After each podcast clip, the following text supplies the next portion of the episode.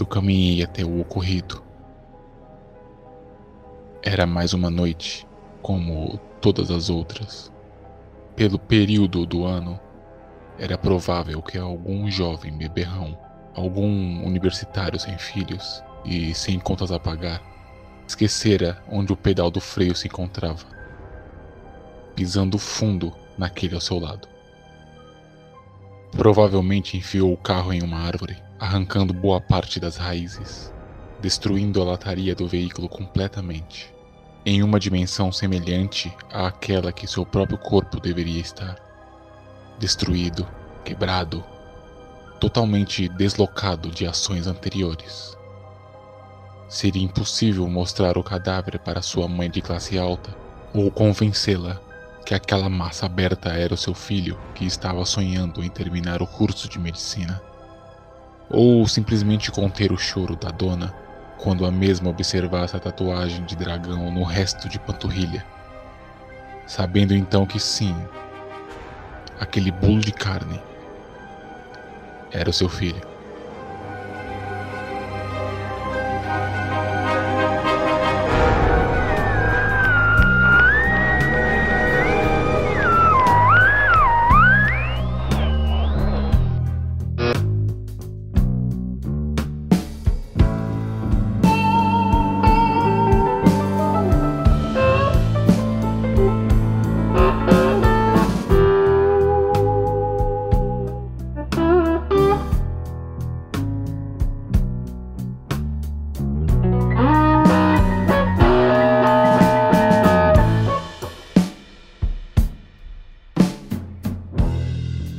Bem, estamos começando mais um Aerolito Radioativo, diretamente da cidade de Mundo Novo, de novo para o mundo. Eu sou o Zé S. Hermes, estou aí, né? De boas.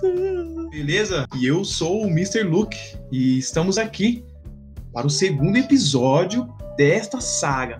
Deste acontecimento estranho, muito estranho, Muito estranho. muito esquisito que ocorreu aqui na cidade. E hoje vamos sem demora. Sim, sim, vamos rápido, vamos rapidamente.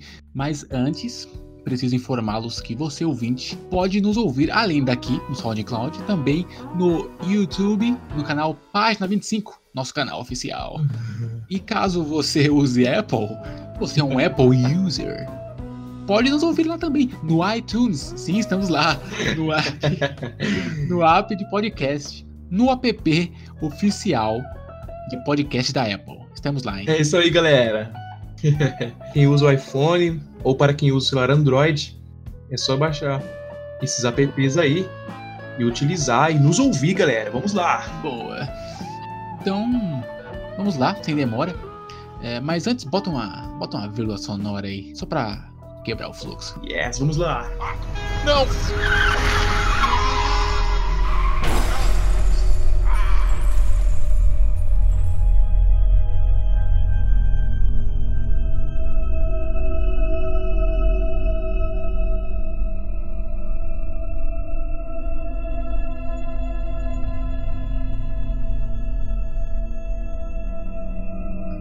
A mais ou menos 3 quilômetros dos destroços do helicóptero, a polícia recebeu uma informação de que houve um outro acidente de carro desta vez. Sim, um carro tinha saído da pista e batido em cheio, sabe? Quando o carro bate em cheio em uma árvore. E tipo, arrebentou tudo. É, explodiu. Quebrou tudo. Arrebentou, mano. É, o motorista também faleceu, né? Igual as vítimas é, do, do helicóptero. Aliás, você sabia que nessa noite da tempestade, ó, realmente ela veio pra danar tudo, né? Que, cara, morreram. Eu, eu, eu sei que pra você ouvinte pode parecer um número pequeno, né? Mas pra nós aqui não é não, viu, gente? Morreram oito pessoas Ô, louco? nessa noite Sério? por conta da chuva. Oito pessoas? É. E como você sabe que foi por conta da chuva? É, os laudos, né? Os laudos dizem, né? Disseram isso. Que fo- foram quem? Foram é, as cinco vítimas do helicóptero. Que eram quem? Era quatro policiais, mais o Altair Alves, não é? É, esse rapaz que bateu o carro. É, teve um senhor que caiu do telhado. Escorregou, caiu. Tava pegando algo no telhado, não sei bem. Escorregou, caiu. E teve uma moça que foi sugada por um bueiro, cara. Mano, Por conta das enchentes e tal, saca? Essa chuva é, foi uma doideira, mano. Foi uma loucura. Fora cara. os prejuízos Demais. das propriedades, né? As casas, os moradores, né? Das residências aqui na nossa cidade. Muita coisa ficou quebrada. Depois disso, meu irmão, inclusive aqui, né? Próximo aqui de onde nós estamos aqui. Inclusive aqui, isso mesmo. Aqui dentro do estúdio, é, não, não aqui dentro do estúdio, né? Mas é, ali fora, né? Uma das nossas antenas de transmissão aqui caiu também. Quebrou a base dela, de base de concreto. É, Quebrou. nos causando aí um, um prejuízo inesperado. Quebrou, tô falando, arrebentou. Vixe, meu. Não!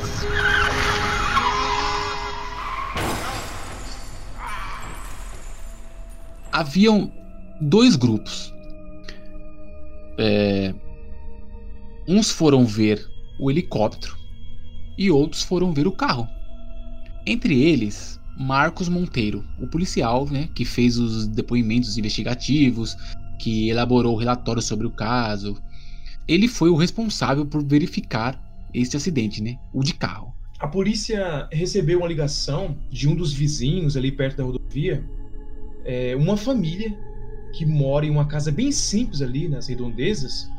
Eles disseram que um carro tinha batido ali, próximo a ele, sabe, ali na rodovia Tani, Sim. quase na entrada pra cá já. Ainda estava na mesma noite da chuva, então praticamente tinha acabado de acontecer, né? A batida. O Marcos já estava acostumado com acidentes é, feios, né? Mas aquele ali estava entre os mais comuns. Até então, tudo normal, né? Quer dizer, normal para um acidente né, da, daquele porte, né? Era normal jovens se acidentarem na estrada. Ainda mais à noite, né? E com chuva ainda. Pós-chuva, aliás. Sim, chuvona mesmo, chuva. O policial Marcos, Marcos Monteiro, ficou meio famoso aqui, sabe? Na cidade. Por conta de um caso que ele salvou uma moça que tinha tentado se matar, acredita? É, falando assim, dessas coisas, parece que só acontece coisas ruins aqui, né? É. Na cidade. É. Mas, Verdade. mas não, viu, gente? Tem muitas coisas boas também, viu? Isso, de modo algum. Muitas, é, muitas coisas maneiras existem aqui, tá, pessoal? É, pessoal. Apesar de tudo, eu aconselho a visita. Pode vir, vem pra cá. Visitem.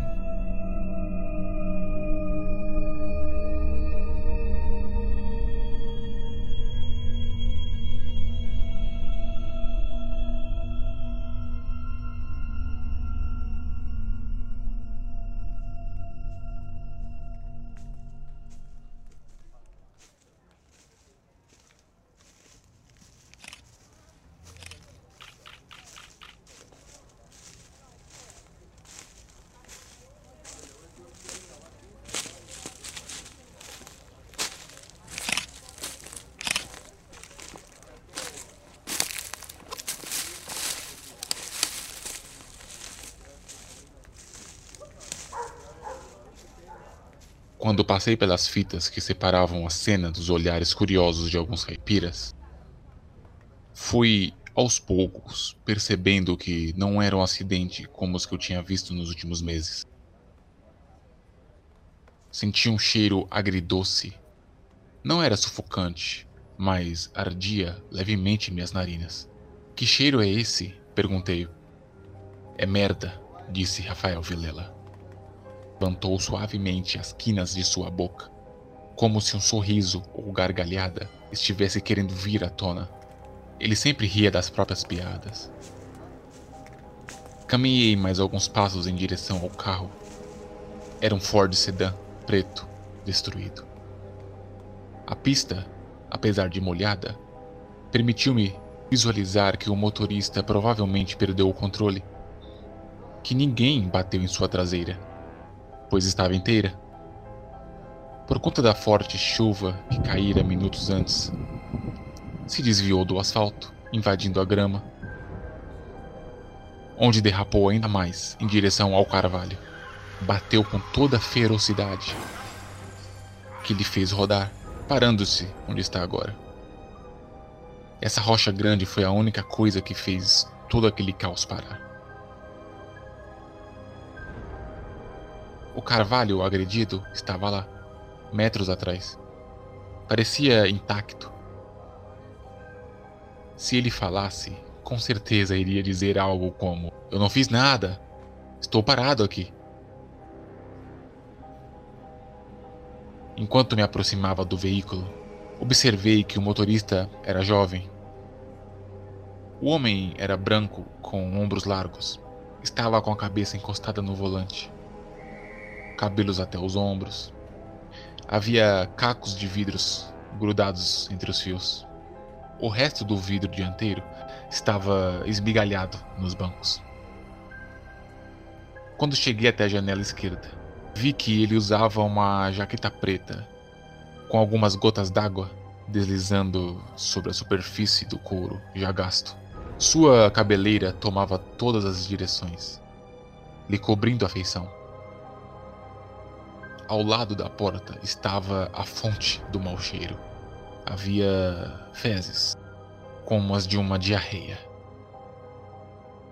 Estava espalhada pela grama, com alguns pingos na carroceria.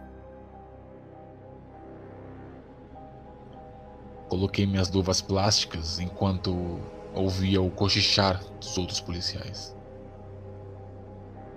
Eu sou bom de ouvido e sou melhor ainda de cérebro. Por isso nunca fazia nada quando ouvia falarem mal de mim. Era melhor assim. Quem vive com cautela vive mais. Enviei meus braços para dentro do carro. Com a mão direita fiz um apoio na nuca do jovem, enquanto com a esquerda Segurei o máximo que pude em sua testa, fazendo um movimento de puxar. Enquanto isso, Vilela, que não tinha permissão de mexer nos cadáveres, se aproximava. Aquele olhar curioso era perceptível a quilômetros de distância.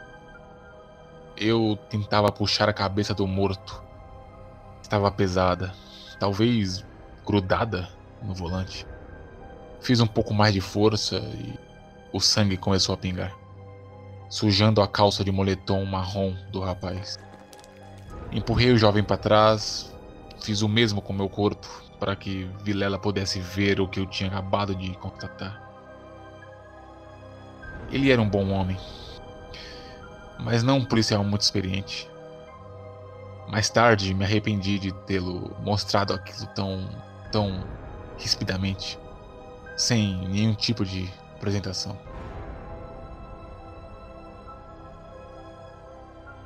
O jovem motorista estava sem rosto.